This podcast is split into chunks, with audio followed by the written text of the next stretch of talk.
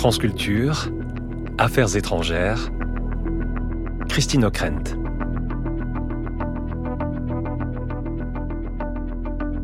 Bonjour à tous. La guerre en Europe, la guerre sous nos yeux, la guerre en direct.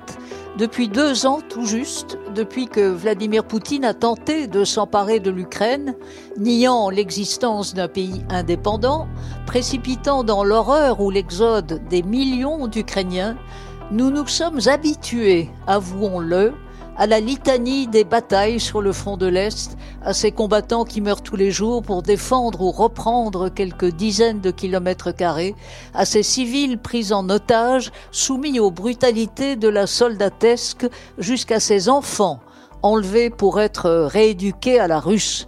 Nous nous sommes habitués aux harangues du président Zelensky à l'adresse des Occidentaux pour obtenir plus d'armement et plus de financement.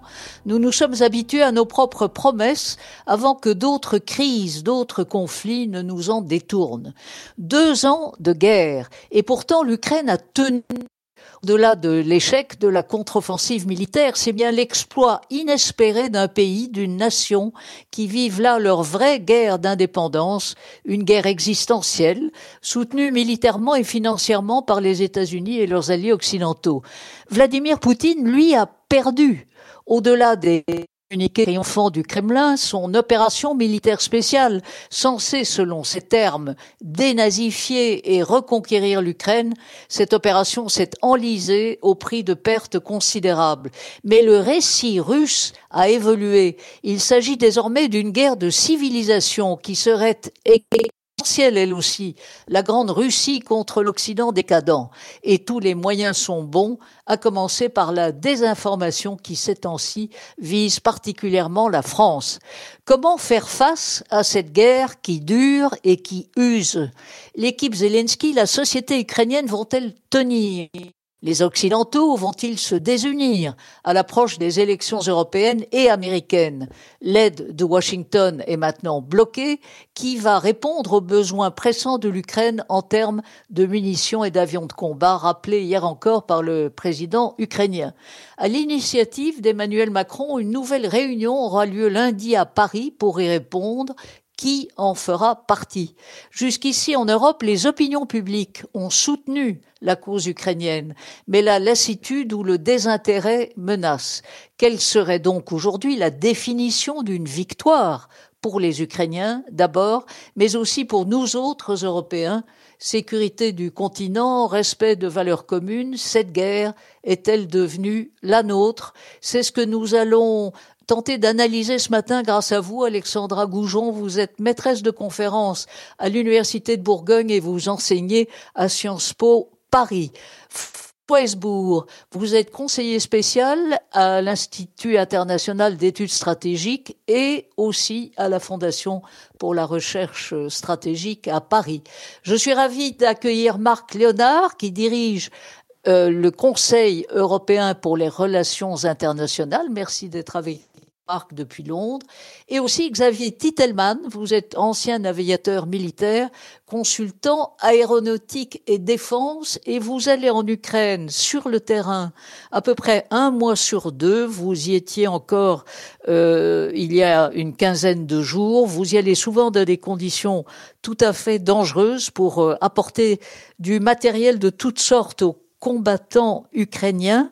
Xavier, aujourd'hui à Kiev sont présents la présidente de la Commission européenne van der Leyen, le Premier ministre canadien Justin Trudeau, Madame Meloni, euh, Première ministre d'Italie, qui, qui préside en ce moment le G7 et qui va tenir une réunion virtuelle cet après-midi en présence bien sûr du président Zelensky.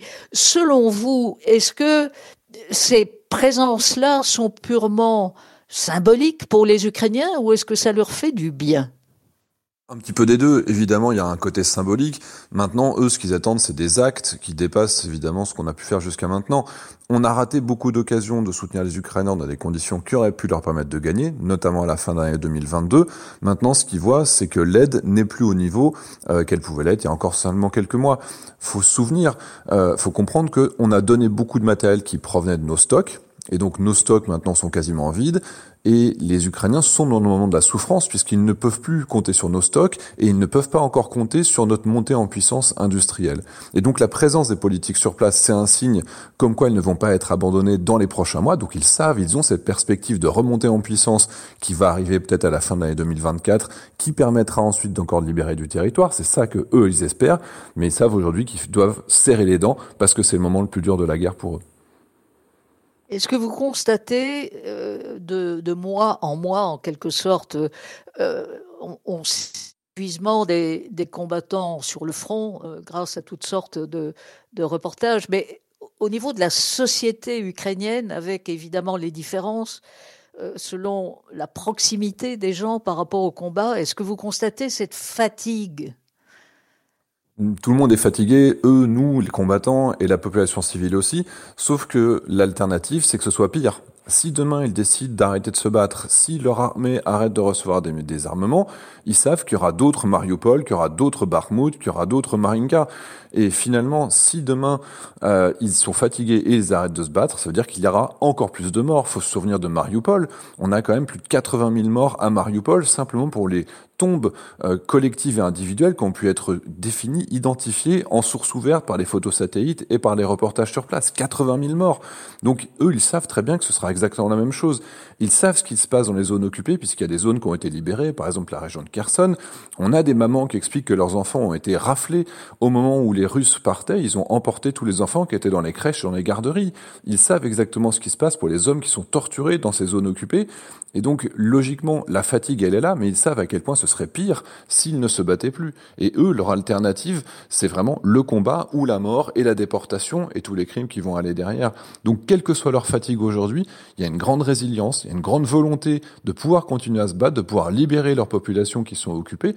Euh, et ça, quand on va dans les restaurants, quand on va partout, les gens voient qu'on parle une langue étrangère, ils viennent nous parler en anglais, ils disent voilà, moi, ma sœur, elle est à tel endroit, elle a été violée cette fois. Moi, c'est des, des, témoignages que j'ai directement. Euh, ma grand-mère est à tel endroit, ça fait plus de six mois qu'elle a plus de médicaments parce que les Russes ne veulent pas donner de médicaments aux gens qui ne prennent pas la nationalité russe et qui sont en zone occupée. Et ces personnes, les Ukrainiens, ils sont conscients de ces difficultés et ils sont conscients que c'est encore pire de l'autre côté et en zone occupée. Donc eux, de toute façon, ils lâcheront jamais. Alexandra Goujon, il faut se souvenir évidemment que le, président Zelensky, euh, qui vient de, changer le chef d'état-major euh, en limogeant euh, le général Zaloujny, qui était particulièrement populaire, comment est-ce sur le plan politique maintenant, l'Ukraine reste une démocratie qui fonctionne tant bien que mal, euh, en dépit de la guerre. Comment est-ce que le débat politique évolue en Ukraine? Euh, Alexandra? le, débat politique, oui, allô? Oui, oui, allez-y. Pardon, désolé. Euh, en fait, le, débat politique, il est, il est toujours présent. Il a été un petit peu gelé dans les premiers mois hein, de, la guerre. Et, mais il a toujours été actif, notamment euh, au Parlement. Alors aujourd'hui, au Parlement, les, sessions ne sont pas euh, euh ne sont pas publiques, donc euh, il y a toujours une forme d'opacité. Mais les députés s'expriment de plus en plus. Et aujourd'hui, le débat porte euh, principalement, j'allais dire, sur la, loi ou les amendements à la loi sur la mobilisation pour éventuellement l'étendre continuer aussi euh, le temps de mobilisation, puisqu'aujourd'hui, les soldats qui sont mobilisés sont mobilisés à une durée indéterminée. Donc la nouvelle loi prévoit hein, que ça puisse être 36 mois. Il y a beaucoup de discussions hein, euh, autour de autour la question qui se pose aussi. Un nombre de députés euh, qui sont aujourd'hui réfractaires. En très courte Euh, Alexandra, euh, euh, on a malheureusement une liaison téléphonique épouvantable, donc on va tenter de l'améliorer et de vous reprendre dans, quelques minutes.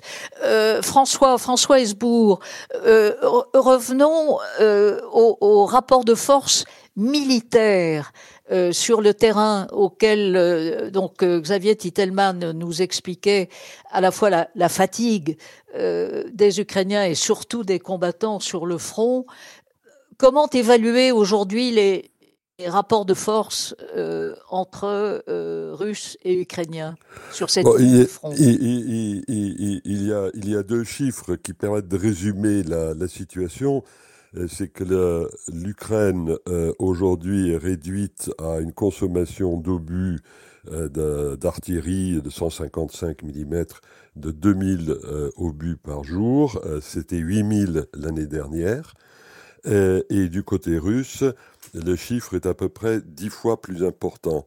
Alors pour le moment, parce que la météo est ce qu'elle est, qu'il est très difficile pour les uns et les autres de manœuvrer, euh, ça ne se traduit pas euh, par des avancées euh, spectaculaires des, des, Russes.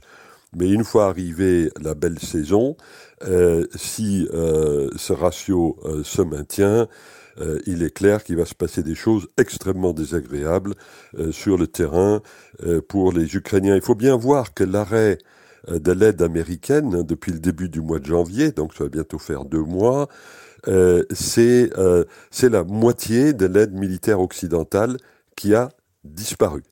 Et ce que disait euh, Xavier Titelman il y a quelques instants sur le fait que les Européens eux-mêmes sont dans une période de vache maigre parce que les stocks sont en cours d'épuisement d'un côté et que la montée industrielle ne s'est pas faite, c'est une situation vraiment très très inquiétante alors même euh, que les Ukrainiens ont euh, marqué un certain nombre de points, notamment dans la mer Noire. Ils ont pu briser le blocus russe, réexporter les céréales vers les pays euh, en voie de développement qui en ont un sérieux besoin. mais le fait est que euh, euh, la situation est aujourd'hui euh, à peu près aussi grave qu'elle l'a été dans les premières semaines de la, de, de, la guerre. Il est possible que l'aide américaine reprenne, que le président Biden parvienne à convaincre le Congrès de voter sur le sujet.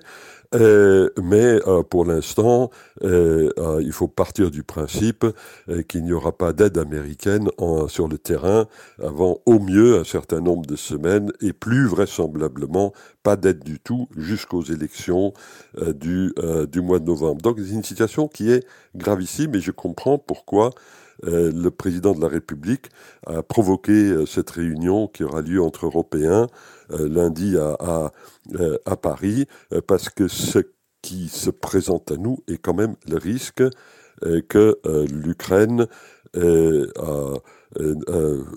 trouve dans une situation à peu près impossible et une Russie qui, elle, pourrait trouver le moyen, une fois tenu en lisière les Ukrainiens, euh, une Russie euh, susceptible euh, de se refaire, de recompléter ses forces, et après son succès en Ukraine, d'aller chercher de nouvelles aventures.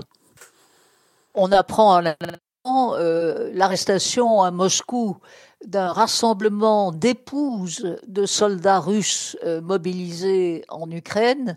ce, ce mouvement-là est en train de gonfler, mais enfin il est loin euh, d'atteindre les proportions euh, dont on se souvient euh, lors de, de, la guerre Tchétchénie, par exemple. Mais François, revenons sur cette conférence qui aura lieu à Paris lundi. Le président tchèque a surpris tout le monde à Munich le week-end dernier, vous y étiez, en annonçant qu'il a trouvé quelques 800 000 obus utilisables à court terme. Il n'a pas dit où il les a trouvés mais euh, il faut euh, un milliard et demi de dollars pour les payer. Est-ce que lundi à Paris, on peut espérer un consensus euh, parmi les invités de l'Élysée pour acheter déjà ce, premier lot, si j'ose dire, de munitions. Alors, les, les, les, 800 000 obus, c'est exactement ce dont l'Ukraine euh, a besoin, hic et nunc, euh, et notamment pour faire face à l'offensive russe vraisemblable euh, de cet été. Hein. 800 000, c'est euh, de quoi tenir au rythme de l'année dernière euh, euh, sur une période de, mettons, 4, 4 à 5 mois. c'est donc absolument, c'est comme on dirait en anglais, c'est un gap filler, c'est un moyen de boucher le, le, trou absolument inespéré. certains disent, et je n'ai pas de raison de penser le contraire, que une partie de ces obus viendrait d'Afrique du Sud, un pays euh, qui est neutre dans, dans le conflit et qui euh, aurait euh, envie de, de, gagner quelques sous. Alors les 1 milliard et demi, c'est effectivement à peu près le chiffre que, que suggère ce que l'on connaît du prix des, des obus. Jusqu'à présent, la France, avec la Grèce et Chypre, s'est opposée à ce que l'on achète des armes et des munitions pour l'Ukraine avec de l'argent de l'Union euh, euh, euh, et, donc, en principe, la réunion de lundi, sur la base de la politique actuelle, déboucherait sur un non-achat de ces obus, sauf si les Tchèques voulaient payer cet argent qu'ils n'ont pas. Hein. La, Tchéquie, c'est quand même pas une économie euh, très importante, un milliard et demi de dollars à court terme comme ça, c'est quand même beaucoup. ça ne peut se faire qu'à l'échelle européenne, et il faudrait que la, la France, là-dessus, change, change de position. C'est très bien de vouloir produire en Europe, mais c'est encore mieux d'empêcher l'Ukraine de perdre la guerre cette année. Marc Léonard, on comprend euh, bien évidemment que euh, nos gouvernants euh, au sein de l'Union européenne et aussi au Royaume-Uni tiennent compte de l'évolution de leurs opinions publiques. Et votre organisme, le Conseil européen pour les relations internationales, publie régulièrement des études tout à fait intéressantes sur l'évolution justement de des opinions publiques en Europe. Et là, euh, il y a quelques jours, vous venez de sortir un rapport qui porte sur 12 pays de l'Union. Euh, quelles sont les, grandes lignes, selon vous? Quels sont les enseignements? Oui, merci beaucoup. Euh, je pense qu'il y a un champ de bataille qui, dans l'opinion publique aussi, parce que Poutine espère que la volonté politique en Europe, aux États-Unis, euh, va disparaître. Il attend l'élection. Il espère que Trump va être élu euh, et que c'est la politique qui va lui gagner la guerre. Et euh, on, a vu dans notre sondage euh, eh bien des choses qui sont assez encourageantes, mais aussi des, défis pour les Ukrainiens et pour les, gouvernements qui, qui, les soutiennent. D'abord, je pense qu'il y a, a euh, un sens dans l'opinion publique que cette guerre n'est, pas, est une guerre euh, existentielle pour les Européens, mais pas pour tout le reste du monde, et, ça se traduit dans un sentiment de, responsabilité européen pour, le, pour, le, euh, pour la guerre. Mais il y a aussi un pessimisme euh, qui s'introduit. Seulement 10% des, personnes interrogées euh, en moyenne dans les 12 pays pensent que l'Ukraine peut triompher contre la Russie dans la guerre, tandis que euh, deux fois plus de personnes pensent que, prédisent une victoire russe, mais la majorité pense que qu'il y aura un compromis entre les deux, entre les deux, le, les deux pays à la fin de la guerre. Euh, mais de l'autre côté, euh, les Européens ont, très peur d'une victoire russe et ils ont aussi peur de l'élection de, Trump euh, et ils pensent que, l'élection de Trump sera très dangereux pour, l'Ukraine. Alors on, leur a demandé si Trump euh, est élu et euh, essaie de forcer les Ukrainiens euh, dans un compromis que on leur a demandé ce que l'Europe devrait faire. Et là, on a vu qu'il y a seulement 20% de, euh, de l'opinion publique qui, qui veut essayer de remplacer le, soutien américain, mais il y a encore 20%, 21% qui veulent continuer les, les niveaux de, de support qu'on a maintenant. Um, et ça veut dire qu'il y a quand même la plupart de, la population veut continuer à soutenir euh, l'Ukraine. Il y a un tiers qui, qui, ont dit que si Trump essaie de forcer un compromis, que, que les Européens devraient aussi euh, le, suivre. Alors, je pense que ça veut dire que pour les pays qui veulent soutenir l'Ukraine, il faut trouver un nouveau vocabulaire qui est, plus réaliste et d'essayer aussi de, de, redéfinir ces questions de, victoire et de, perte parce que jusqu'à présent, euh, on a parlé beaucoup de, territoire et c'est clair que personne euh, va, euh, va donner une légitimité à l'occupation russe de, l'Ukraine. Mais ce qui est encore plus important, je pense que c'est la nature de, l'État et le fait que l'Ukraine peut euh, continuer à exister comme démocratie, comme pays occidental, comme pays qui, pourra un jour euh, faire part de l'Union européenne et, de l'OTAN, et que ça c'est encore plus important que que, la que, que l'exact territoire euh, qui, sera reconquis par les Ukrainiens et que le, grand, le grand danger, ce serait que Trump euh, vienne après son, son élection avec un plan de paix euh, qui, qui serait basé sur une, une neutralisation de, de, de l'Ukraine et un désarmement de l'Ukraine. Et euh, ça, je pense que ça, ça va être le, le, le prochain grand débat sur le, la, la, la nature d'une paix durable avant de d'aborder ce thème qui est évidemment central pour pour les qui viennent, euh, Alexandra Goujon, on vous a retrouvé, tant mieux.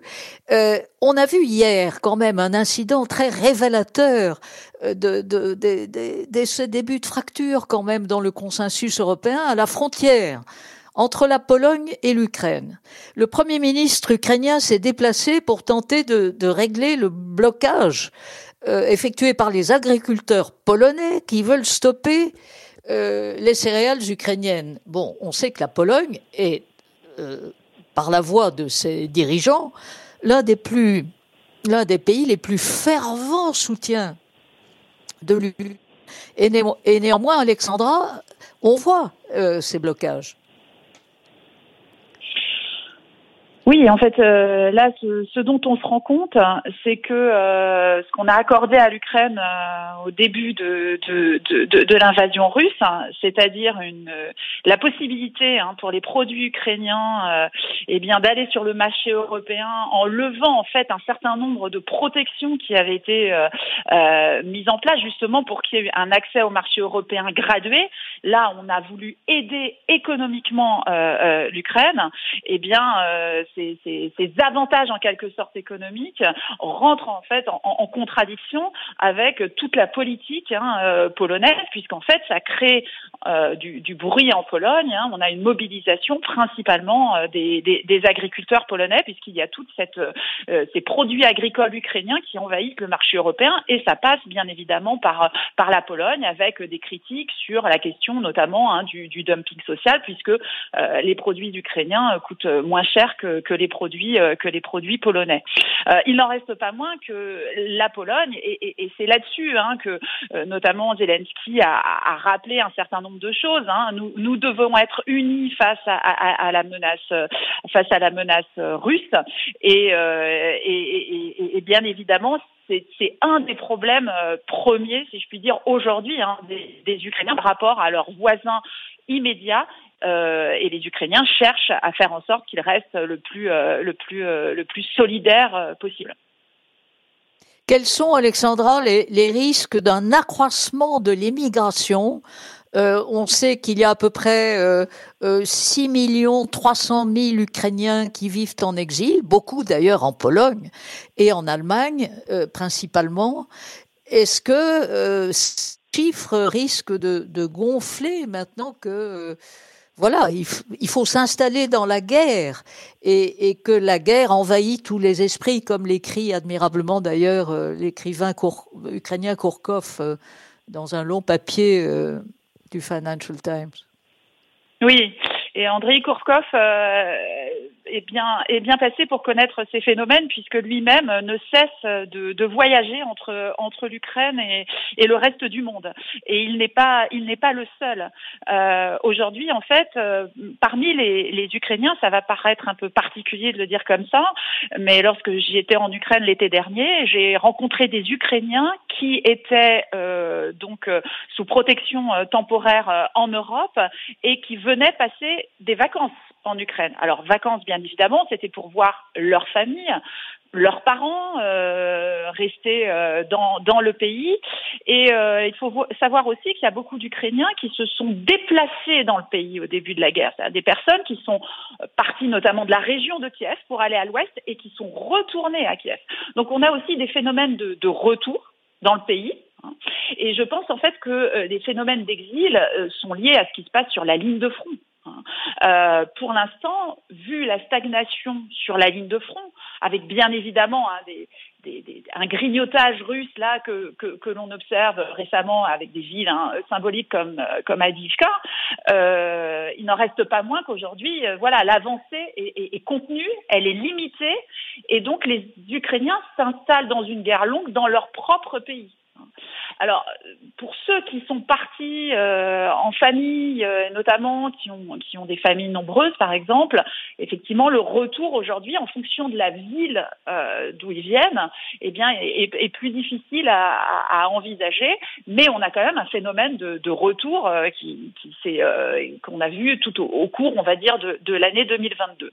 Donc, les phénomènes de départ dépendent à la fois de ce qui se passe sur le front et aussi parfois bien évidemment des bombardements, et on se souvient de la pluie de bombardements hein, euh, sur l'ensemble du pays, notamment le, le, le 29, euh, le 29 décembre dernier. Xavier Titelman, euh, à Moscou, bien évidemment, le président Poutine, euh, qui s'est revêtu d'une combinaison d'aviateurs euh, jeudi dernier euh, pour un vol sur un, un, bombardier nucléaire stratégique, il y a évidemment une mise euh, de, cette euh, victoire, en fait, d'un champ de ruines, hein, hélas, de cette toute petite ville ukrainienne sur, sur la ligne de front. Mais ce qui est remarquable et ce que vous constatez euh, quand vous y retournez, encore une fois, très régulièrement, c'est la capacité des Ukrainiens à, reconstruire ou à tenter de reconstruire des infrastructures. Et ce qui est sidérant, par exemple, c'est que les trains fonctionnent. Les trains fonctionnent depuis le début de la guerre. C'est quelque chose qui est assez étonnant, c'est que le pays est fonctionnel. Alors moi, quand je pensais y aller au début, j'imaginais un pays dans lequel les gens sortent pour aller acheter trois pommes de terre, puis retournent se cacher en attendant les obus. Alors qu'en réalité, tout fonctionne. Quand on est à 20 km de la ligne de front, si on va à Kramatorsk, euh, les supermarchés sont remplis. Et, anecdote, mais on a le choix entre les kiwis jaunes et les kiwis verts. Alors ça paraît anecdotique, mais c'est révélateur que sur le terrain, la vie continue à exister. Les restaurants sont remplis. Et quand j'en parle aux gens, mais pour commencer vous sortez autant, ils me disent, mais on sort plus maintenant qu'avant la guerre, parce que peut-être qu'on sera mort demain. Et donc on se, on vit comme si on allait mourir demain et on se bat pour quelque chose qui nous dépasse largement et qui vivra pour toujours parce que c'est notre guerre d'indépendance. Et effectivement, les zones qui ont été occupées, par exemple, euh, je pense ce qui s'est passé à l'ouest euh, de Kiev, avec euh, bah, les, Irpin, Boucha, on en a beaucoup entendu parler, sont des zones qui aujourd'hui refonctionnent. Les ponts, les ponts routiers qui avaient été détruits pour bloquer l'avancée des chars russes ont été reconstruits. Alors, on sait combien de temps ça met en France pour euh, réparer l'asphalte. Là-bas, ils reconstruisent des ponts majeurs en un an, un an et demi. Il y a d'autres villes comme Tcherniv où c'est beaucoup plus lent euh, parce qu'il faut de l'argent, parce qu'il faut des moyens. Mais quand les Ukrainiens ont les moyens, ont la possibilité, c'est pour ça que le, le, flux logistique, matériel, humanitaire qui va vers l'Ukraine est important. Ils sont vraiment en mesure de reconstruire leur pays et de le rendre vivable à nouveau. Et c'est pour ça que les gens arrivent à retourner sur place. Il y a réellement ce volonté de retour à la maison, de retour à la normale, et même des usines qui vont être bombardées. Eh bien finalement, ils vont construire des micro-unités de production qui sont disséminées à droite, à gauche, dans les caves, dans les supermarchés, parce que eux, ils veulent continuer à pouvoir travailler d'une manière normale, proche de chez eux. Et ça, c'est vraiment quelque chose qui ressort très fort quand on y est. Est-ce que ça tient, Xavier, à, à en fait une comment dire, une culture très décentralisée. Euh, ça a été souligné par, euh, par plusieurs euh, experts, cette, cette, manière très ukrainienne, en fait, de, comment dire, de faire ce qu'on peut là où on le peut et, sans nécessairement attendre des directives qui, qui viennent d'en haut. Mais je pense que nécessité fait loi. Dans ce domaine-là, en tout cas, c'est une certitude. Et peut-être un domaine dans lequel je suis particulièrement attentif, c'est la production d'armement local euh, et particulièrement les drones. On sait à quel point les drones sont produits par des euh, par des imprimantes 3D que chacun peut avoir dans sa cave. Et donc vous avez comme ça des milliers et des milliers de personnes qui ont acheté des imprimantes 3D ou qui se sont coordonnées pour simplement pouvoir produire chacun dans son coin les pièces qui vont finir dans des ateliers, que les combattants vont assembler eux-mêmes, et je, je les connais personnellement, ces gens-là. Les Français qui sont sur place, qui se battent, ils reçoivent des pièces détachées, ils vont les constituer directement sur la ligne de front pour pouvoir produire leurs propres drones. Et il y a quasiment rien qui vient de l'étranger, ou en tout cas les Ukrainiens se débrouillent pour avoir besoin de moins en moins de pièces qui viendraient de l'extérieur. Et donc ça veut dire que toute cette chaîne d'assemblage, eh ben, c'est ce qu'ils appellent l'intelligence collective.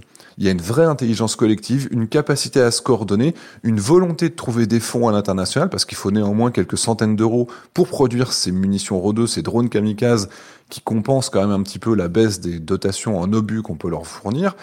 Et oui, la capacité à se coordonner d'une manière intelligente, en très grand nombre, d'une manière très décentralisée, euh, je ne sais pas si c'est spécifiquement ukrainien, mais en tout cas, c'est une vraie réussite sur le terrain il n'en reste pas moins que l'économie ukrainienne, pour continuer à, fonctionner, a besoin de quoi? De, 5 milliards d'euros par mois. Et donc, euh, la question du, financement occidental, François Hesbourg, euh, je remercie euh, Xavier d'avoir été avec nous. Je sais qu'il a d'autres urgences ce matin. François, on a compris de la part des Occidentaux à commencer par le président Biden, euh, qui a annoncé hier un nouveau train de sanctions américaines contre euh, les intérêts militaro-industriels et financiers russes, et en particulier euh, des sanctions qui frappent le système MIR, MIR, qui concerne, si j'ai bien compris, les règlements financiers russes avec certains pays. L'Union européenne a elle aussi émis un très Bon, est-ce que ces sanctions ralentissent visiblement ou pas la production militaire russe? Oui, alors il y, a, deux volets. Hein. Le premier volet, euh, c'est l'aide qu'on apporte à l'Ukraine, et le second volet, c'est ce qu'on essaye d'empêcher euh, la Russie de faire. Euh, s'agissant de l'aide à l'Ukraine, du point de vue de l'aide civile et humanitaire, là, les choses sont raisonnablement bien assises avec l'accord euh, euh, obtenu contre les tentatives de M. Orban en Hongrie. On a eu l'accord de l'ensemble des pays membres de l'Union européenne. Et pour les quatre années qui viennent, là, de ce point de vue-là, a priori, ça va. Et du côté russe, les sanctions, mais le fait est que euh, les sanctions n'ont pas empêché la remontée en force de l'industrie de défense russe. Euh, les sanctions euh, n'empêchent pas l'économie russe de fonctionner de manière générale, avec un taux de croissance quand même en 2023 qui était de près de 5%. Alors bien sûr, c'est souvent le cas dans les économies de guerre, du moins dans le cas des guerres où on n'est pas soi-même envahi. Euh, euh, le PIB euh, augmente de façon, j'allais dire, malsaine, inhabituelle. Mais pour aller à la ligne de résultat, ce ne sont pas les sanctions annoncées par M. Biden ou par Mme van der Leyen actuellement qui vont changer, hélas, quoi que ce soit sur le terrain. Moi, j'ai aucun problème avec ces sanctions, mais il ne faut pas en attendre un effet militaire. Or, en ce moment, le sort de l'Ukraine euh, se joue au plan, euh, plan militaire. autre problème, j'écoutais euh, Xavier Titelman il y a quelques instants sur les drones, ce qu'il a dit est tout à fait exact, mais le problème, c'est que la guerre, c'est une activité interactive. les Russes aussi ont appris à faire la guerre des drones et euh, euh, une des raisons pour lesquelles l'offensive ukrainienne de l'année dernière, la contre-offensive, a échoué, euh, c'est parce que les Russes dominaient le paysage au, niveau, au niveau des drones.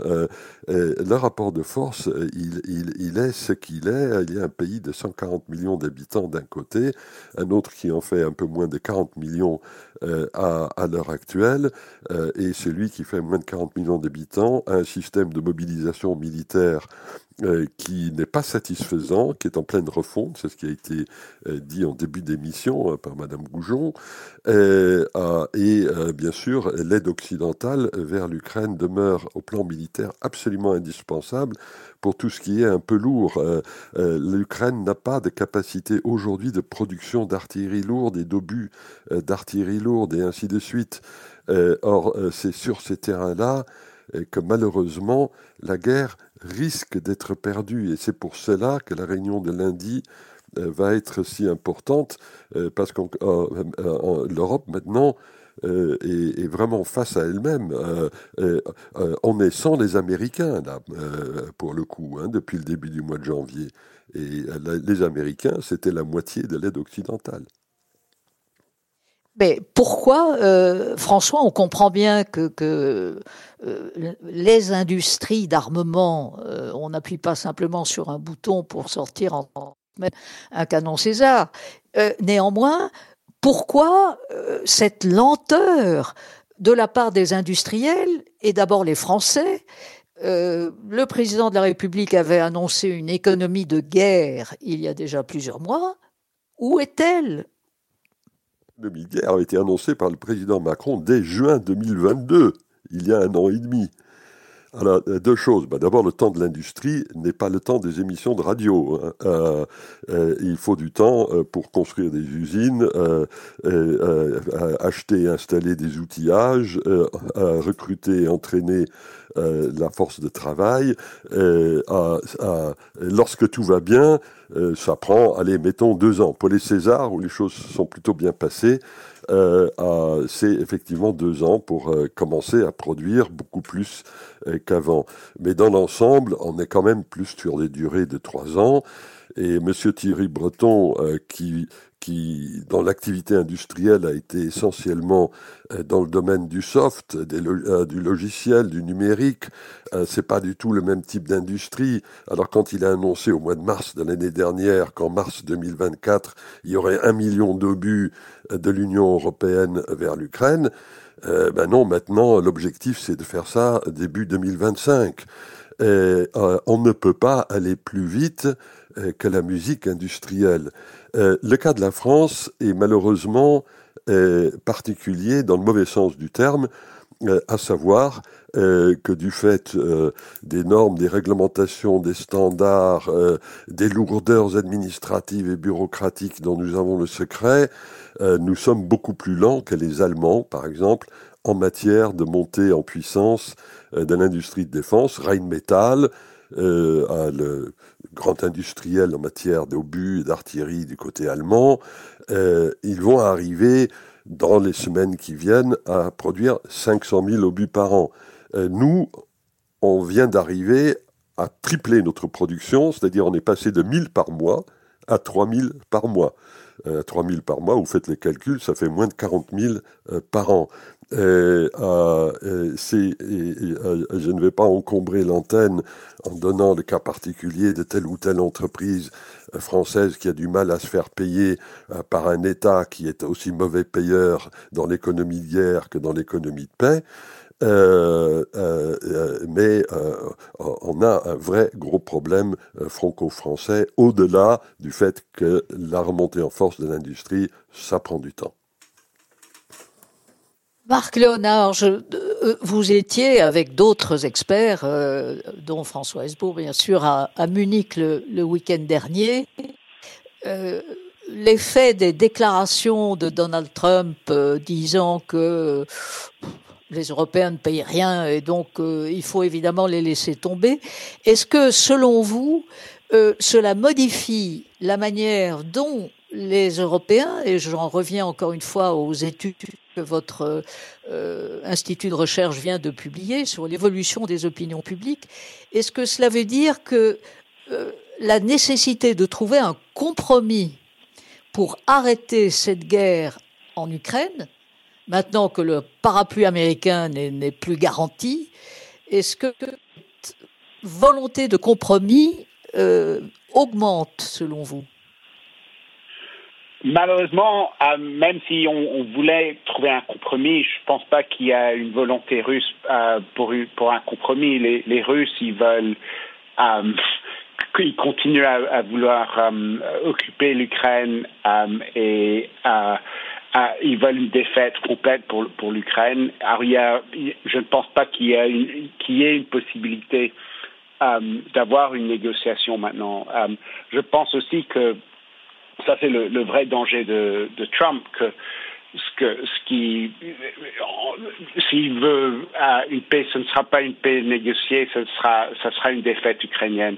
Et ça, ce serait une défaite pas seulement pour, l'Ukraine, mais pour l'Europe aussi, parce que euh, il y a une prise de conscience dans, beaucoup de pays européens euh, que les enjeux en Ukraine maintenant ne sont pas seulement la sécurité de, l'Ukraine, mais que euh, c'est une guerre euh, que Poutine mène contre, contre l'Occident, contre la sécurité européenne.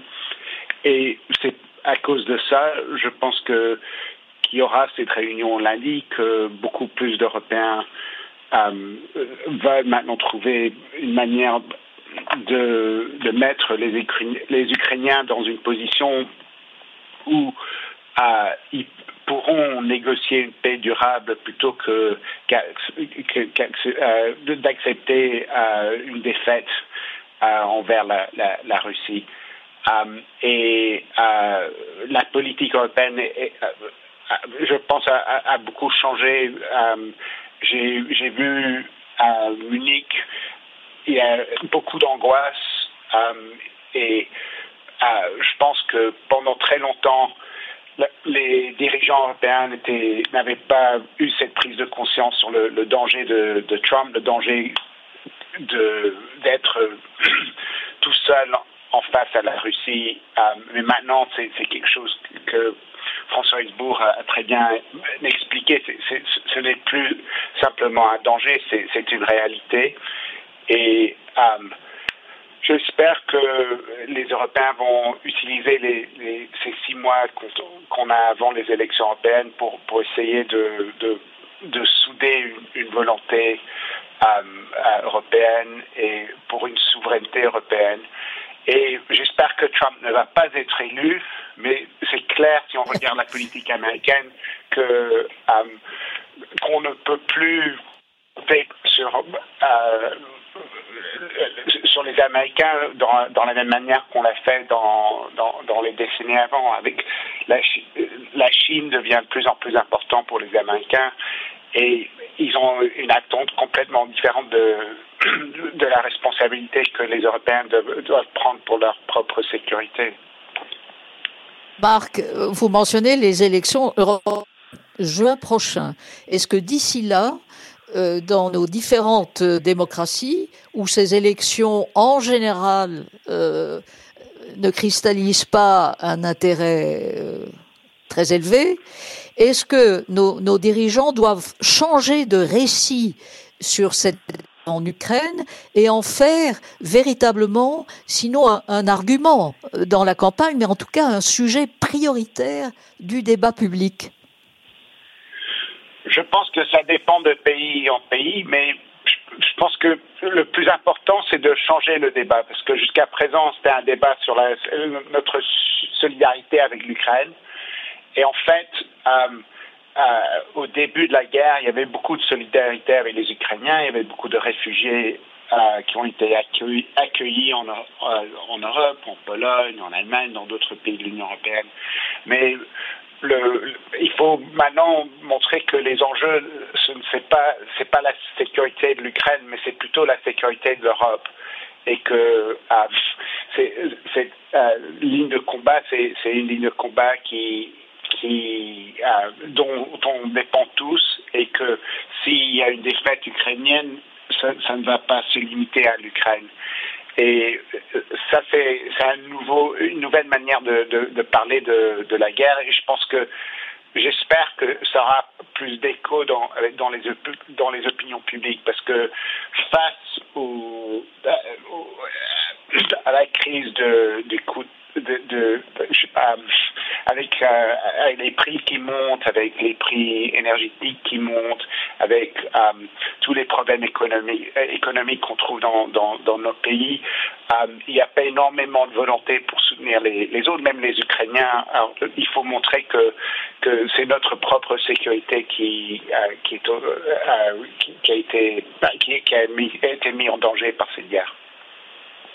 Alexandra Goujon, que signifie aujourd'hui, donc deux ans tout juste depuis euh, l'attaque russe euh, de l'Ukraine, que signifie le terme victoire? Est-ce qu'il y a une évolution de l'opinion, des opinions publiques en Ukraine sur ce que devrait être la victoire aujourd'hui? Ou est-ce que, le terme lui-même est... Allez-y. Non, c'est une très bonne question parce que la notion de victoire peut, évoluer. Aujourd'hui, euh, ça, bouge assez peu, hein, euh, enfin, depuis deux ans. D'abord, euh, les, sondages montrent que la population croit en la victoire. Hein, lorsqu'on leur demande, on a à peu près 89%. Euh, ensuite, euh, on reste principalement sur euh, l'intégrité territoriale, hein, c'est-à-dire le, retour aux frontières de 1991. pour quelle raison? Parce que les Ukrainiens voient Donc, pardon, pardon, je vous arrête parce que nous sommes devenus assez familier de la carte de la géographie de l'Ukraine. Mais les frontières de 91, ça veut dire récupérer la Crimée et récupérer donc tout le Donbass, dont il faut rappeler que avant même euh, l'attaque euh, russe, le président Poutine avait annexé ces provinces du Donbass. Donc, vous dites, pour les Ukrainiens, récupérer tout le territoire. Oui, tout à fait. Alors, euh, la Crimée a été annexée en à peu près 15 euh, jours en, 2014. Ensuite, euh, la Russie a joué un double jeu sur le Donbass. D'ailleurs, c'est pas tout le Donbass, mais une partie. Hein. Je, je, tiens à rappeler quand même aujourd'hui que la Russie, sur les quatre autres régions en dehors de la Crimée qu'elle a annexées, euh, ces quatre régions, elles ne les possèdent pas entièrement selon les frontières régionales. Hein. Et euh, la région notamment de, Donetsk euh, est à peu près occupée un peu plus de, de 50% aujourd'hui. Hein. Donc, et l'annexion, l'annexion est arrivée un petit peu plus tard après, après donc l'invasion, l'invasion à grande échelle. Donc, et, et, pendant tout ce temps-là, justement, avant, avant l'invasion, elle, elle, a toujours joué un double jeu sur ce que voulaient euh, les, Ukrainiens locaux et ce que voulait euh, ce que voulait la Russie, d'où ces accords de Minsk, hein, dont il faut bien dire qu'ils étaient euh, faits pour que le conflit ne soit pas résolu. Hein. L'objectif de la Russie, y compris avant l'invasion à grande échelle, c'était une déstabilisation en profondeur. Et comme elle n'a pas réussi si je puis dire, à convaincre euh, Zelensky euh, d'un compromis qui aurait porté atteinte à la souveraineté de l'Ukraine de manière fondamentale, eh bien, elle s'est engagée dans cette invasion militaire avec aujourd'hui une volonté de destruction de l'État, de l'État ukrainien. Et c'est pour cette raison, si vous voulez, que les Ukrainiens sont attachés à l'intégrité territoriale, parce que pour eux, quelque part, ce, ce, grignotage du territoire, et ça a été rappelé par Xavier Titelman, d'abord, c'est pas qu'une question de territoire, c'est une question de population. Porte atteinte à la culture, au peuple ukrainien, hein, euh, avec, euh, donc, comme on l'a vu, des, crimes de guerre. Et pour les Ukrainiens, le problème, c'est que c'est effectivement la, question de l'existence de, de l'État et que euh, si on laisse une partie du territoire aux Russes, ils vont vouloir continuer le combat. Peu importe dans combien de temps. Hein. Euh, les Ukrainiens se réfèrent à ce petit moment d'indépendance de 1918. Ils se rappellent que l'Ukraine a été oubliée au moment euh, du, traité de Versailles. Hein. Pour eux, ce combat pour l'indépendance est un long combat et aujourd'hui, il est, comme ils le présentent eux-mêmes, hein, euh, à un point culminant. Euh, c'est pour cette raison qu'on en a parlé, hein, que ce, ce, ce, euh, cette question de, de, de l'ouverture des négociations pour l'adhésion à l'Union européenne, etc., est très important puisque l'objectif pour les Ukrainiens, c'est de ne pas être oubliés et d'être un État indépendant en Europe euh, dont les autres Européens ont, conscience. Et lorsque l'on va en mais, pardon Alexandra, je vous interromps. Pardon Alexandra, je vous interromps, mais mais les, les les partisans de Vladimir Poutine, et il y en a en France, il y en a dans d'autres pays européens, euh, souligne évidemment qu'il y a aussi des Ukrainiens pro-russes et que, euh, notamment euh, dans ces régions du Donbass, euh, eh bien, la, volonté de cela ne serait pas respectée. Alors, vous savez, la, notion pro-russe, justement, c'est celle qui nous a totalement brouillés pendant des années. Hein. Elle nous a brouillés parce que euh, il y a le fait d'être dans une région dans l'est de la de, l'Ukraine, je dirais même dans le sud. Si on prend les gens au Mariupol, le fameux euh, les, fameuses forces pro-russes dont on parlait, ce sont celles en fait qui euh, voulaient avoir des droits de douane favorables, qui voulaient pouvoir aller en Russie, voilà, des, de manière relativement facile. De là à vouloir être occupé par l'armée et le pouvoir politique russe avec une russification euh, telle qu'elle se passe aujourd'hui dans les territoires occupés, c'est totalement différent. Et en fait, aujourd'hui, le problème de ces territoires, c'est aussi euh, leur population. Le Donbass s'est dépeuplé. Il s'est dépeuplé en 2014-2015, puis après de manière continuelle voilà, et en 2022 à nouveau. Donc ces territoires fortement peuplés euh, ont quand même connu un, un, un, exil. Alors certes, il y a des populations, hein, et on, il y a pas, il y a d'autres guerres où il y a eu des occupations avec des populations qui collaboraient avec l'ennemi. Ça a toujours existé, ça existe aussi en Ukraine. Euh, cela ne veut pas dire aujourd'hui que la majorité euh, de, de, ces populations qui sont dans ces territoires soutiennent. Il y a une résistance, on n'en a pas parlé. On a des échos de résistance dans les territoires occupés. Et à chaque fois qu'il y a une désoccupation, on a des témoignages de ces personnes qui ont résisté. Est-ce que euh, les Européens en particulier, et on, on, verra encore une fois ce qui va se passer à Paris lundi, euh, est-ce que euh, les Européens, selon vous, vont tenter ou tentent déjà de convaincre le président Zelensky et son équipe euh, d'avoir une approche plus réaliste des objectifs de cette guerre.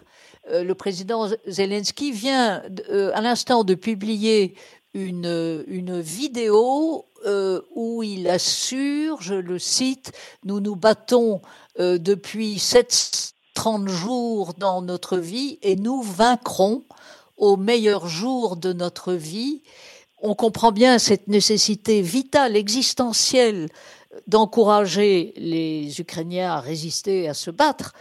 Néanmoins, il y a cette lassitude européenne, il y a cette angoisse européenne euh, face au blocage américain, et bien évidemment, euh, les pressions sur Kiev vont s'accentuer. Alexandra. oui, je ne suis pas sûre qu'il y ait autant de pression sur Kiev. On en, parle beaucoup lorsque l'on écoute euh, le président euh, français, lorsque Zelensky est venu euh, pour signer l'accord de sécurité hein, sur dix ans j'ai trouvé qu'il y avait un discours qui était plus ferme presque qu'il y a qu'il y a quelque temps. Et ça vient d'être rappelé. Hein. Aujourd'hui, il y a une prise de conscience de plus en plus d'hommes et de femmes politiques en Europe qui parlent de menaces pour la sécurité de l'Europe. Alors les Ukrainiens le font dès le début. Hein. Moi, je me souviens des affiches euh, dès euh, les premiers mois de la guerre, les affiches à, Kiev avec ce euh, l'Ukraine représentée sous forme de carte comme bouclier hein, face face à, la, à, la, Russie et protégeant protégeant l'Europe. moi, je pense que les Ukrainiens sont ne sont pas totalement irréalistes. Euh, je pense que vraisemblablement beaucoup de scénarios sont sur la table. Et je crois que ce qu'il faut observer en Ukraine, c'est le rapport de Zelensky avec sa population. Et c'est bien les questions que vous m'avez posées. Ce n'est pas tant Zelensky qui emporte. Bien sûr que les Ukrainiens sont à leur écoute, mais Zelensky, il est aussi porté par une population. Bien sûr. Tant que la population euh, dit pas de concession territoriale, vous croyez que Zelensky va les mettre sur la table? Donc en fait, bien évidemment que cela aussi dépend, et c'est pour ça que l'observation de, la conduite de la guerre par Zelensky et les députés, hein, tous ceux qui vont voter euh, ou pas cette loi sur la mobilisation, avec quels objectifs, les prochaines semaines et mois vont être très importants à observer euh, de ce point de vue-là, mais il, il, va falloir aussi suivre le débat euh, sociétal hein, euh, pour voir dans, dans, dans, quelle mesure Zelensky va, va essayer d'aller dans, dans un sens ou dans un autre. Mais aujourd'hui, la population est déterminée et elle l'est pour une raison euh, très importante. Encore une fois, ça a été rappelé ici, et je crois qu'on a beaucoup de mal à s'en rendre compte, euh, y compris dans d'autres pays européens. C'est une guerre existentielle. Et tout cela va dépendre aussi de la manière dont les Russes vont avancer. Euh, C'est-à-dire là, nous sommes en train de parler depuis un an, alors qu'encore une fois, le front stagne.